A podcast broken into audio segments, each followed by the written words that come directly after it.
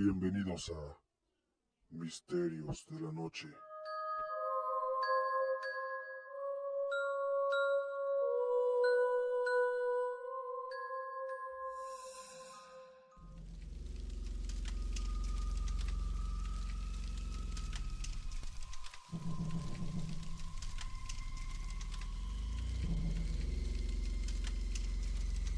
Hola. Quiero contar una experiencia que me sucedió hace un par de años. Vengo de una familia muy numerosa de parte de ambos padres, así que siempre que es cumpleaños de alguno de mis tíos, se reúne toda la familia y celebramos en la casa de mi abuelo materno, quien ya falleció hace algún tiempo. La casa está ubicada en Toluca, en un pequeño pueblo llamado Calimaya. La casa es muy grande, pero algo vieja y muy aislada de las demás casas. Desde que murió mi abuelo, nadie la habita. Solamente una de mis tías va una vez al mes para mantenerla. Siempre que vamos, mis padres optan por llevar a mi tía Laura, ya que ella no tiene carro y le es más complicado llegar. En una ocasión, que nos reuniríamos toda la familia, la idea de mis padres era que nos fuéramos por la tarde para llegar temprano. Solamente que mi tía no consiguió permiso en su trabajo de salir temprano. Así que tuvimos que esperar hasta la noche para poder irnos todos juntos. La mayoría de las veces, mi papá hace una hora de camino, pero esa noche en especial, había mucho tráfico y tardamos casi tres horas en llegar. Se nos hizo de madrugada y llegamos como a las dos. Nos llevamos la sorpresa de que nadie de mis tíos había llegado aún. Éramos los únicos. Teníamos mucha hambre y en la casa no había nada que comer, así que mis padres decidieron ir al Oxxo para comprar. El más cercano se encontraba como a unos 30 minutos. Mis padres se fueron junto con mi tía Laura mientras mi primo Alan y yo nos quedamos en la casa por si alguien más llegaba. Estábamos aburridos, pues no había señal ni tele ni nada. Así que, para entretenernos decidimos darle un recorrido a la casa para ver qué guardaba mi abuelo ahí. Al llegar al cuarto de mi abuelo, se sentía un ambiente tétrico y escalofriante. Claro que sabíamos que era porque mi abuelo había fallecido. Después de ver sus cosas, nos encontramos con un álbum de fotos cuando él era joven. Y estuvimos un rato viendo sus fotos sin imaginar lo que nos pasaría después. Cuando terminamos de ver el álbum, comenzamos a guardar todo cuando de pronto escuchamos una pequeña risa parecida a la de un niño. En ese instante, mi cuerpo se paralizó de miedo y empecé a sentir escalofríos. Lo único que hice fue tomar a mi primo del brazo y al voltear a verlo le pregunté si había escuchado lo mismo que yo. Él solo sintió con la cabeza y asustados nos bajamos corriendo hacia la cocina, esperando que llegaran mis papás. No sé ni cómo le hicimos para pararnos. Teníamos un miedo horrible Íbamos prácticamente abrazados. Al estar en la cocina un rato, ya un poco más tranquilos fue cuando de pronto comenzamos a escuchar pasos rápidos. Como si alguien estuviera corriendo en el segundo piso. Las puertas se movían. Nos tomamos de las manos. Mi primo y yo estábamos aterrorizados.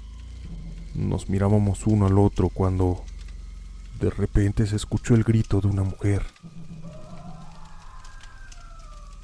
Inmediatamente nos salimos corriendo.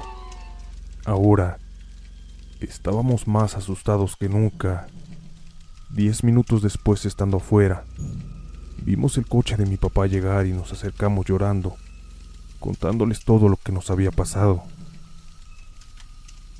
Mis papás estaban serios, diciendo que todo era nuestra imaginación pero mi tía hizo un comentario que llamó mi atención. le dijo a mi papá. Creo que debemos decirles. Pero mi papá respondió de una manera un poco brava. No, yo me alteré porque no querían decirnos.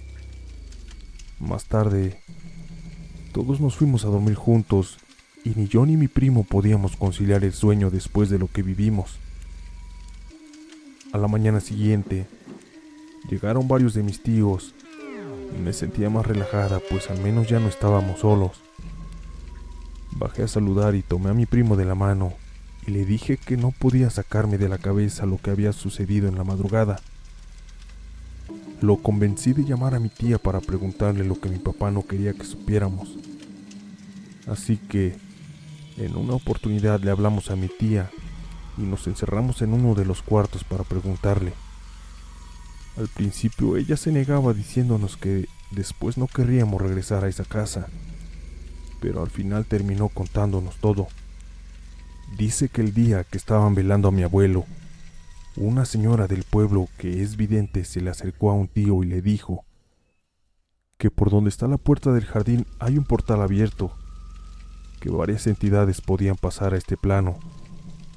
También le advirtió que tuviéramos cuidado porque algunas entidades eran buenas y otras malignas. Dijo que la causa había sido porque alguien jugó a la Ouija y no cerró bien el portal. Me quedé tan confundida, pero Inmediatamente recordé que hace unos años uno de los primos, Charlie, dijo haber visto a un niño en la casa. Estaba vestido con una manta, de esas que usa la gente de antes.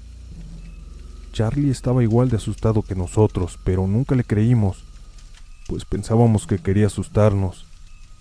Al llegar la noche, nos dio tanto miedo a mi primo y a mí que decidimos dormir en un cuarto que estaba a un lado de la cocina, mientras todos mis tíos estaban tomando y platicando ahí. Me quedé dormida muy rápido y en la madrugada comencé a sentir que alguien me acariciaba el cabello. Inmediatamente me desperté y al voltear había una sombra muy negra que vi desvanecer en unos segundos ante mis ojos. Desperté a mi primo aterrada y llorando. Le conté todo, pero él estaba muy agitado, sudando. Me dijo que había soñado que alguien lo perseguía e intentó despertar, pero había algo que no lo permitía. Decidimos salir con mis tíos y contarle a mi mamá todo lo que nos había pasado, pero ella nos regañó diciendo que nada de eso existe y que todo estaba en nuestra imaginación yo no creía que fuese nuestra imaginación. Todo era tan real.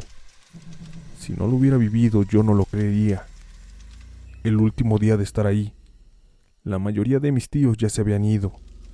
Solo quedábamos mis papás, mi tía y mi primo. Estábamos recogiendo todo cuando mi tía me mandó por una maleta que estaba en uno de los cuartos del segundo piso. Yo estaba muy asustada aún, pero como aún era de día, no pensé que nada malo me fuera a pasar, así que subí al cuarto piso tratando de apurarme para bajar cuando de pronto vi pasar en el pasillo una sombra hacia el cuarto de mi abuelo. Quería pasar corriendo, pero mis piernas no me respondían del miedo. Caminaba un paso lento cuando tuve que pasar a un lado del cuarto. Vi claramente a una señora de espaldas cantando una melodía muy macabra. Quería gritar, pero yo estaba en shock. Sentía cómo las lágrimas caían en mis mejillas.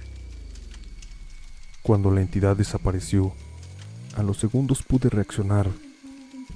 Bajé muy alterada, corriendo con mi mamá y mi tía. Ellas me sacaron de la casa intentando tranquilizarme, y yo no paraba de llorar. Mi mamá se preocupó tanto que no esperamos más y nos fuimos inmediatamente de ahí. Ahora, ya han pasado varios meses después de ese día y gracias a Dios estoy más tranquila. No he vuelto a ver nada ni a vivir nada parecido. Regresar a la casa de mi abuelo no está en mis planes. Mi primo y yo a veces nos ponemos a pensar sobre lo sucedido y en verdad que ni nosotros mismos lo creemos. Gracias por leerme. Y bien amigos, esta ha sido otra recopilación de misterios de la noche. Ya saben, si les gustó la historia, apoya este proyecto dejando tu pulgar arriba, compartiendo el video con algún familiar o amigo. A estos amigos que les gusten las historias de lo paranormal para así llegar a más personas. Buenas noches.